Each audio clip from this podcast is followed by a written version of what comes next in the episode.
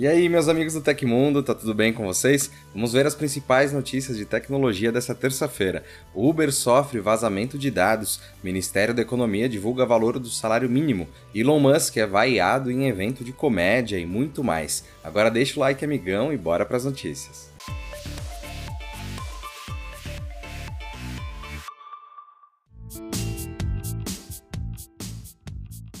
Em ato publicado no Diário Oficial da União na segunda-feira, o presidente da República, Jair Bolsonaro, assinou uma medida provisória que aumenta o valor do salário mínimo para R$ 1.302 a partir do dia 1 de janeiro de 2023. É a primeira vez que o salário mínimo tem um reajuste acima da inflação desde 2019. O novo valor do mínimo significa um reajuste de 7,4% quando comparado ao montante atual de R$ 1.212 e já estava previsto na proposta do orçamento da União enviada para aprovação no Congresso Nacional em agosto. O valor não representava então nenhum ganho real, mas apenas a reposição da inflação prevista na época. Como ocorreu uma desaceleração nos preços durante o segundo semestre, o Índice Nacional de Preços ao Consumidor é agora estimado pelo Ministério da Economia economia em 5,81% no período de janeiro a dezembro de 2022. Com isso, a diferença de 1,5% se transformou em um ganho real. O novo valor fixado em R$ 1.302 representa o salário mínimo nacional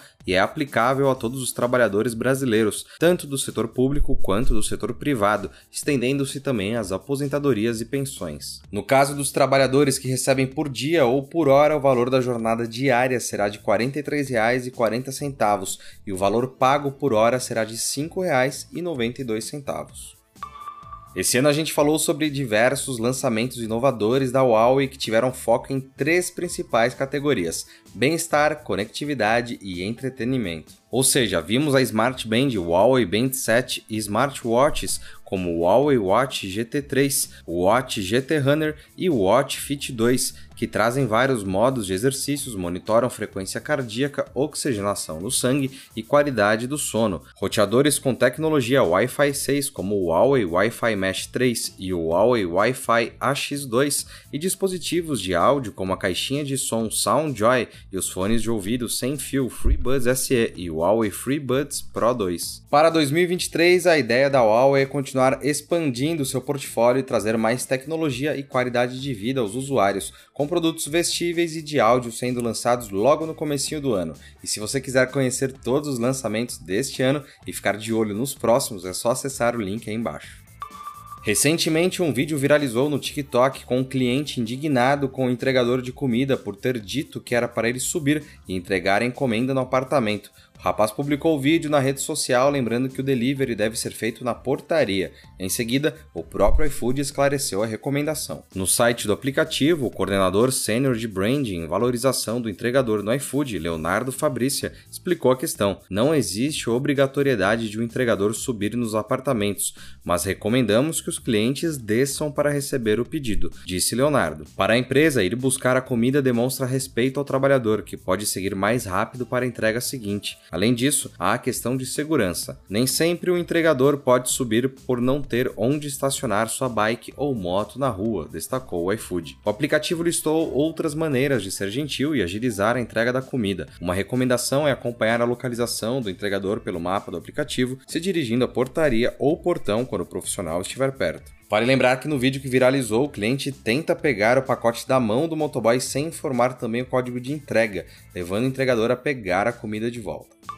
Elon Musk foi recebido com um misto de vaias e aplausos ao participar da apresentação promovida pelo comediante Dave Chappelle em São Francisco, nos Estados Unidos, no domingo. O evento, realizado em um ginásio da cidade californiana, contou com um público de aproximadamente 18 mil pessoas. Um vídeo publicado no Twitter, posteriormente removido e depois repostado por outros perfis, mostra o bilionário sendo vaiado ao subir no palco e acenar para a multidão, de acordo com o Business Insider. Usuários da rede social que disseram ter participado participado do evento confirmaram a recepção nada simpática, com um deles afirmando que 80% do público o vaiou. Ao notar que o público zombava do convidado, Chappelle perguntou se Musk esperava por aquilo e brincou dizendo que alguns dos funcionários do microblog demitidos por ele aparentemente estavam nas arquibancadas, conforme os relatos comediante se referia à onda de demissões que tomou conta da empresa após a aquisição pelo CEO da Tesla em outubro. Usando seu perfil no Twitter, ontem o empresário se manifestou a respeito das vaias. Ele confirmou a situação,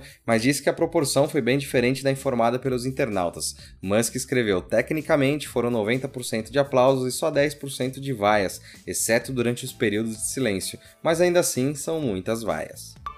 Os fãs de futebol no Twitter foram surpreendidos na noite de ontem com uma onda de ataques contra jogadores de futebol. Uma das vítimas é Richarlison, atacante da seleção brasileira, além de três jogadores do Flamengo. O atleta do Tottenham, que defendeu o Brasil no Catar, teve seu site invadido. O portal sofreu com um deface, trazendo a mensagem Até 2026, te amamos Richarlison, além de uma imagem do atual presidente Jair Bolsonaro. A página ainda conta com o link para dois perfis no Twitter. É válido ressaltar que o ataque foi identificado durante a noite de segunda-feira. No momento desta publicação, o site de Richarlison ainda seguia com as modificações. Além do site desse jogador, outro hacker invadiu três perfis de jogadores do Flamengo no Twitter. O atleta Everton Ribeiro, também da seleção brasileira, o ex-jogador Diego Ribas e o lateral Rodinei tiveram suas contas na rede social modificadas, indicando que foram contratados pelo Vasco. As publicações feitas pelo hacker nos perfis já foram apagadas, indicando que o controle das contas já foi restabelecido pelos seus donos. O Tecmundo tem um canal de cortes que vai agilizar o seu dia. Nós transmitimos a cada 15 dias o nosso podcast Tech Inverso e para quem não tem tempo de assistir ao programa completo, o nosso canal de cortes vai te entregar pílulas interessantes das nossas conversas. Vai lá se inscrever no nosso canal para não perder nada, ele está linkado aqui embaixo. O criador da corretora de criptomoedas FTX, Sam Bankman-Fried, foi preso nas Bahamas e deverá comparecer nesta terça-feira a um tribunal de magistrados em Nassau, a capital do país caribenho. De acordo com a BBC, que divulgou a notícia hoje, o procurador-geral da nação afirmou que o conhecido SBF hoje foi detido por crimes financeiros cometidos contra as leis das Bahamas e dos Estados Unidos. Ao entrar com pedido de falência em uma corte americana no mês passado, a FTX suspendeu os saques de fundos de todos seus clientes. Conforme o processo judicial, somente os 50 maiores credores da exchange têm a receber quase 3,1 bilhões de dólares. O dramático pedido de falência não é, no entanto, uma garantia de que as pessoas que investiram na FTX receberão seu dinheiro em algum momento do processo. Especialistas alertam que, se houver recuperação, será de apenas uma pequena fração do que foi depositado. Outros afirmam que os valores foram desviados pelo garoto de ouro do universo cripto para sua empresa de investimentos, Alameda Research. Sobre as acusações de desvios de fundos dos clientes da FTX para alavancar operações na Alameda Research, SBF também negou. Disse apenas que, por ser o CEO da empresa, acabava sendo responsável final por qualquer tipo de desvio de fundos. Isso dependia de mim de uma forma ou outra, se defendeu. A Uber sofreu um novo ataque cibernético que vazou informações de mais de 77 mil funcionários diretos e indiretos. Os dados que foram divulgados na internet contêm código-fonte, relatórios de gerenciamento de ativos de TI, logins de domínio do Windows, endereços de e-mail e outras informações corporativas. O caso foi revelado ontem pelo site Blipping Computer, que relatou que o vazamento ocorreu do banco de dados da Techtivity, que é uma terceirizada da empresa de transporte particular. Tudo começou sendo revelado em fóruns da internet por um atacante identificado como UberLeaks. Ele começou a publicar no último sábado dados do Uber e do Uber Eats em fóruns de criminosos. De acordo com especialistas consultados pelo Blipping Computer, os dados vazados revelam exclusivamente informações corporativas da Uber. Por causa disso, por enquanto não há nenhum indício de que detalhes dos usuários do app tenham sido afetados. Contudo, é importante ressaltar que o caso deixa vulneráveis os funcionários da empresa. Com as informações em mãos, agentes maliciosos podem utilizar phishings, por exemplo, para conseguir dados mais sensíveis como senhas.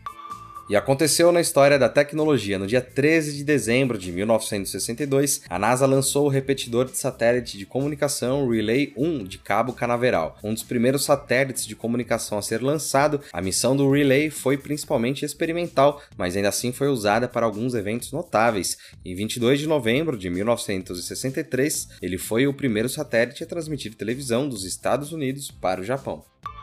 E se você gostou do nosso programa, pode ajudar muito a gente mandando um valeu demais aí embaixo. Todos os links estão no comentário e descrição. E essas foram as notícias do Hoje no Tecmundo desta terça-feira. O programa vai ao ar de segunda a sexta, sempre no fim do dia. Aqui quem fala é o Felipe Paião e amanhã tem mais. Você pode me encontrar lá no Twitter pela Felipe Paião. Espero que vocês continuem se cuidando, a gente se vê amanhã. Um abração, tchau, tchau.